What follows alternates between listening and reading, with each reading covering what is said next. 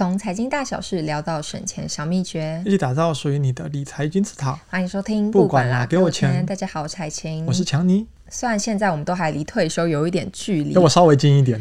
对，不过就是时间一眨眼就过去了。就是强尼应该是有想过退休生活，如果可以选的话，当然是现在就退休。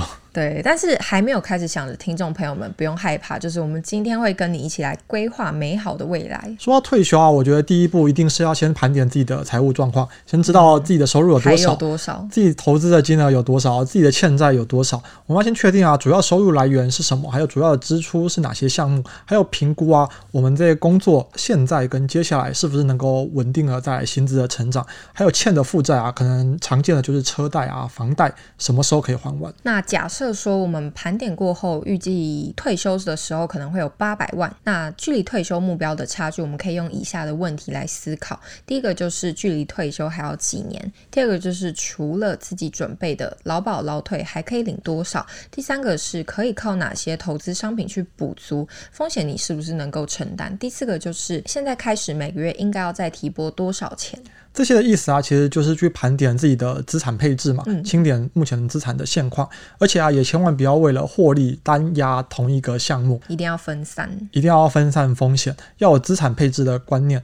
我们可能知道啊，以长期来看，股市的报酬可能会最好。可是随着年纪的增加，退休时间的靠近，我们可能没有办法承受遇到一次金融海啸，所以还是需要趁早了解不同投资工具，了解他们的风险属性。那也可以听我们的节目。例如说，你可能对美股投资很陌生，但是其实它也是可以当定期定额的一个好工具。尤其是现在股息持续成长的好公司非常多，那即便是保守的投资人，也可以涉猎这方面的相关知识，让你自己的投资。的组合不再只局限在台股的基金跟股票，或者是你以为手上的美金只能做定存买保单。所以说，进入市场之前应该要做很多功课，去了解哪些工具最适合自己，还有架构出最适合自己的资产配置。我觉得在准备退休金的时候啊，跟投资一样，也可能需要挖一个比较长一点的护城河，因为我们永远不知道意外什么时候会来临。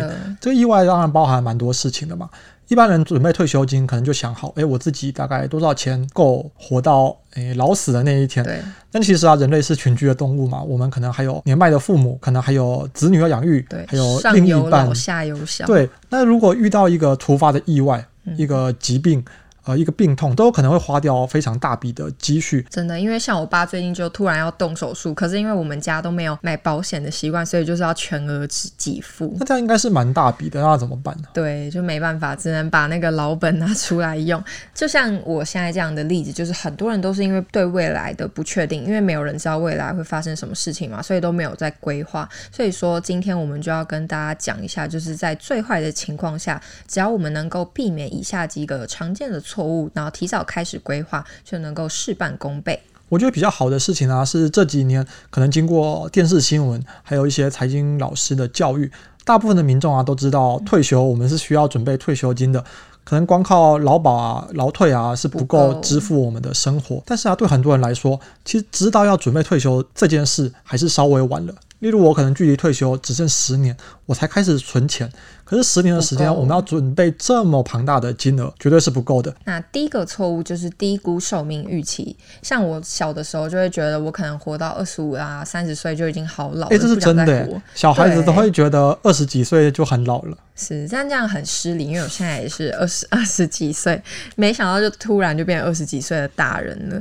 所以说，随着医疗的进步啊，人类的寿命每十年就会平均延长两岁哦，这个速度是还蛮高的。长寿就是变成我们现在退休的重要挑战。活得太久，其实有时候也会让我们的退休金耗尽，甚至是不够。活得太久变成了一个负担，但因为我们没有办法决定自己呃离开的多久的岁数，我们能做的就是做好自己，准备好退休金，就不用怕，不用怕成为这个电视上新闻会说的那种下流老人。哇，听起来很严重。那没关系啊，多听节目，多做理财。那错误的第二件事就是忽略了另一半，忽略配偶支出的需求。那多数听众可能跟我们一样，都还没有结婚，结婚觉得这是很后面才要考虑的事情。可是绝大多数人最终还是会步入婚姻，突然闪婚。我们做退休金规划的时候啊，总不可能只想着自己嘛。当有了另一半，一定要把对方也考虑进去。这时候啊，最好是两个人一起做规划，才不会到时候哎，我准备够了，那另一半生病了就说呃拜拜。对啊，这种事情一定要讨论清楚。发生对。第三个错误就是负债退休。如果在退休的时候你还是有没有还清的房贷啊，或是卡债等等，那这些负债就一定会消耗到你一定比例的退休金，你就会很容易花光你的退休金。所以说，我们应该要在退休之前先优先去偿还这些债务。你才能够达到退休的时候就是完全无债务的状态。第四件事啊，是忽略了长期照护的需求。其实根据统计啊，六十五岁以上的退休族群，大概可能有七十趴都需要日常的照护。虽然多数人一定是选择靠自己的亲友、小孩。嗯但是还是要上班啊，后面那个子女都会吵架。对啊，但是如果花钱，那这个金额开销真的是非常的可观。不知道大家有没有算过？可能电视上啊一些新闻会帮你算，也许会要几百万，甚至高的是要到千万。这么多。但这真的是逃不开的，尤其是当年纪越大，然后那个需要照护的需求啊，就会更频繁。最好是一开始就要纳入退休金里面做评估。那现在也有相关的一些保单可以做指引，也可以纳入考虑。错误五就是假设能够持续工作，有国外的统计显示，就是大约五成的人退休的时间比自己预期的还要早。台湾的情况也是一样的，高估了自己。对，就可能你觉得你六十五岁才会退休，可是我可能做到四十五岁就觉得啊。好烦，不想再工作了。所以说，尽管就是能够持续工作是一件好事，可是其实这个主导权有时候不会在自己的手上，所以我们不应该将它视为规划退休金准备的考虑因素。大概可以分成两种，如果是我自己决定哦，我现在要退休了，这种通常可能是钱够了。对。另外一种是被迫，不管是公司呃可能开除你之前你，嗯、或者我觉得我自己的身体没有办法负担，一定要退休了。这个时候都可能会比你预想的还要早离开职场，而且可是这个时候啊，你存的退休金可能是还不够的。那再来第六件事就是过晚才开始做退休金的规划跟准备。我们都知道啊，寿命啊是有限的，时间跟健康非常重要，而且是有限的资源，所以越早开始规划跟准备退休金，就越有机会达成。这其实跟投资是一样的事情嘛，我们需要靠时间的复利来慢慢的让小钱变大。那所以越早开始投资。接下来带来的效果就会越好，那你也越容易达成这个退休的目标。现在就开始行动。对，说了这么多，马上就投资吧。对，那为了要实现理想的退休目标，自律还有严格的财务规划跟花费都是不可以避免的。那台湾的退休环境也不断的在变化，这些变化也让人感到退休越来越难以实现。所以我们要打算来分享四件可以做的事情。第一件就是专心在你能够控制的范围内就好了，不要贪心。因为完善的退休规划牵涉到非常多的因素，很多人就会过度聚焦在那些他们自己没有办法掌控的因素上面，比如说退休时机呀，或是政府的税负政策，或者是市场的状况，还有投资的报酬率等等。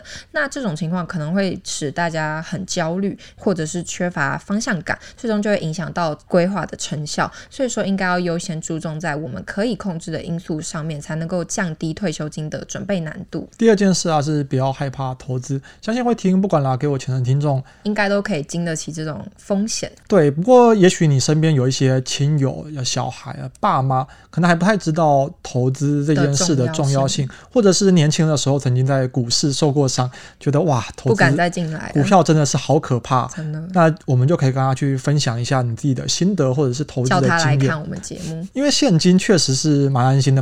假设你看到你这个户头，哇，一百万，你知道这一百万不会凭空消失，也不会受到亏损的减损，但现实的情况是，通货膨胀啊，其实每年会影响你的实际的购买力。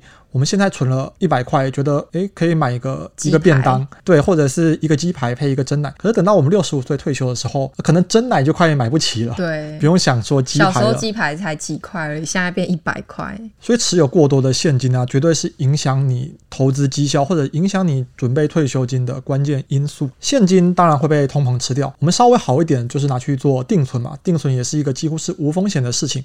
但是定存的利率啊，也只稍微比通膨好一点点。绝对是比不上投资股票，或者是差一点投资债券或者是投资储蓄险这些的，所以还是建议听众啊，一定不要去害怕投资，及早啊准备好紧急预备金，应付这个不时之需，其他的钱啊就可以去做长期的投资资产配置。那第三个就是根据目标调整策略，每个人在不同的阶段都会有不同的财务目标达成，像是可能现在我没有想到，可能五年后就会结婚，或者是哪一天对哪一天突然怀孕就要结婚嘛，或者是突然要买房子等等的。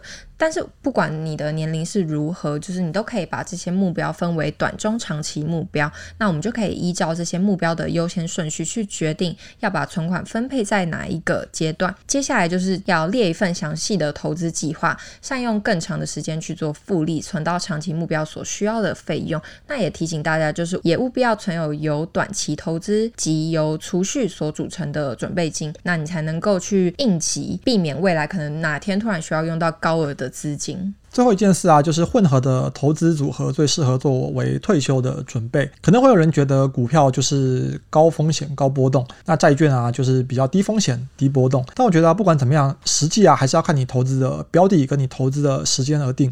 根据长期的历史经验来看啊，其实我们只要把投资时间拉长，股市就能带来蛮丰硕的回报嘛。对，就可以去看我们的定期定额实验，就是真的能证实这件事情。